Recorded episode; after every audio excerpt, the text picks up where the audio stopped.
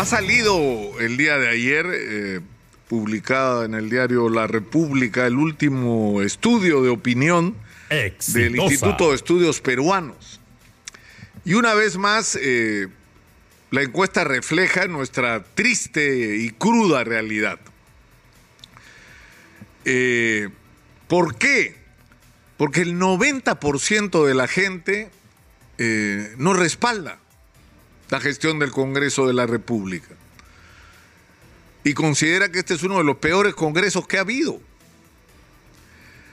Y esto pasa, es decir, ni siquiera necesita explicación por qué está pasando esto, porque ayer mismo salía la noticia que el congresista Edgar Tello, que era eh, presentado, que se presentaba a sí mismo como un honesto sindicalista, combativo, ¿no?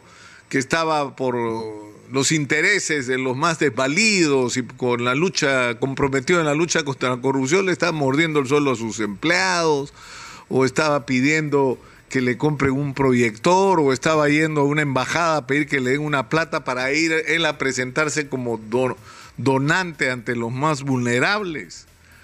Y, y este es uno de los montones de casos. Cada semana prácticamente hay un caso vergonzoso que viene del Congreso. Entonces no necesita explicación lo que está pasando con el Congreso desde el punto de vista del descrédito. Un Congreso que, como ya hemos dicho hasta el cansancio, no tiene ninguna legitimidad ante la sociedad. Porque yo eh, he preguntado en otras oportunidades a quién representan esos señores. Entonces, ¿representan a quién? ¿A, las, a los micro y pequeños empresarios? No. A los grandes empresarios tampoco, pero si los grandes empresarios tienen que contratar lobistas para que contraten congresistas para que voten por sus intereses. No representan a nadie, a nadie. Es un problema gravísimo no solo de ineficiencia, de incapacidad, de inmoralidad, con excepciones, por supuesto, sino de total y absoluta falta de representatividad social. No hay un vínculo entre la sociedad peruana y los señores que se reúnen en la Plaza Bolívar. Y si tuvieran un mínimo de conciencia y de responsabilidad, hace rato que habrían buscado los mecanismos para acelerar su salida, que es, dicho sea de paso, lo que la inmensa mayoría de gente sigue pensando, que se tienen que ir todos. Y Dina Boluarte no está en una situación mejor, solo el 15% de la gente la respalda. Y esto es trágico para ella porque no la respalda la gente que... ¿Por qué está Dina Boluarte donde está? Porque fue con Pedro Castillo. Fue la candidata a la vicepresidenta. La señora ha sido dirigente de Perú Libre. No se inscribió para ser dirigente durante años, para ser candidata. Durante años fue dirigente y activista de Perú Libre. Era uña y mugre de, este, de Vladimir Cerrón. Entonces ella llegó al cargo de vicepresidencia con el mismo voto que llevó a Pedro Castillo. Entonces, en este momento, la gente de izquierda que la hizo candidata no la quiere ni ver porque siente, y con razón, que los ha traicionado, que se pasó para el otro bando, pero el otro bando tampoco la quiere, porque tampoco la quieren en el otro lado. Y ella se esfuerza por bailar con la música que le pone la derecha, pero ni por eso la quieren. Entonces estamos en una situación donde si la gente pudiera decidir, y eso yo creo que está claro a estas alturas, lo que debería haber en el Perú son unas elecciones adelantadas.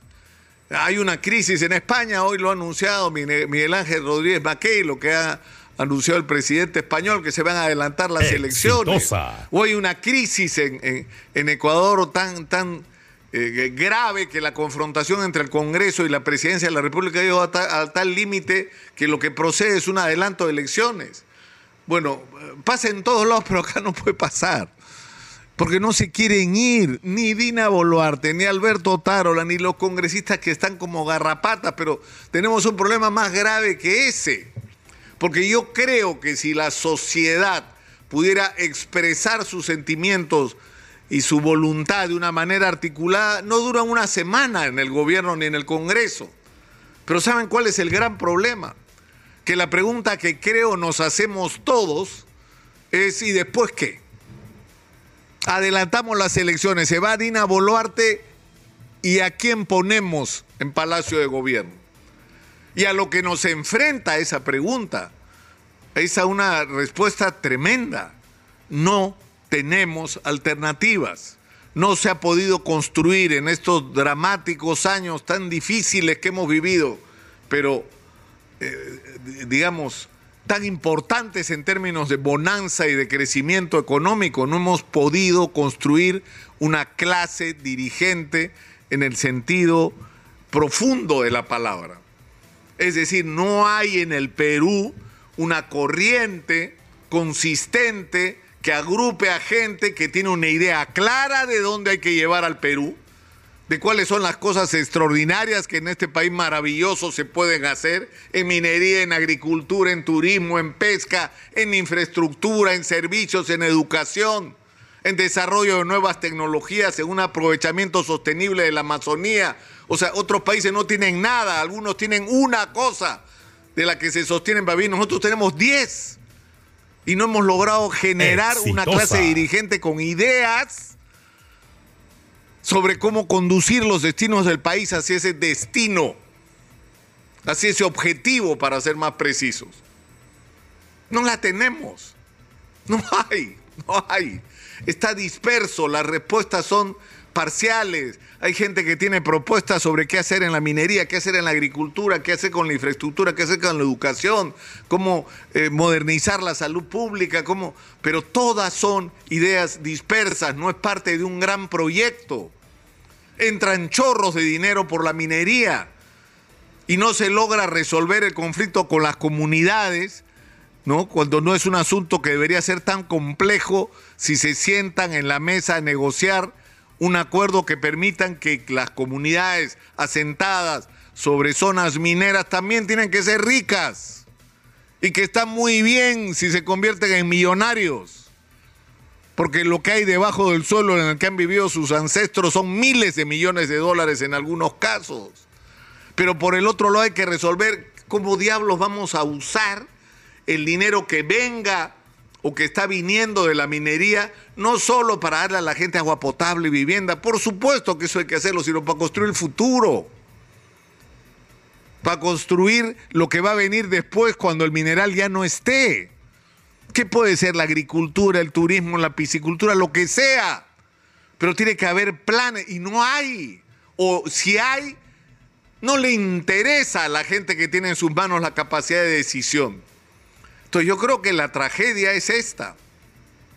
Necesitamos partidos que merezcan el nombre, que no sean clubes electorales, que no sean grupos de oportunistas que se juntan y muchas veces pagan para conseguir un puesto en las listas, invierten dinero en las campañas y terminan electos y no tienen ningún compromiso, ningún vínculo, porque ni siquiera saben qué ideología tiene su partido, porque no la tiene y si la tuvo alguna vez la perdió.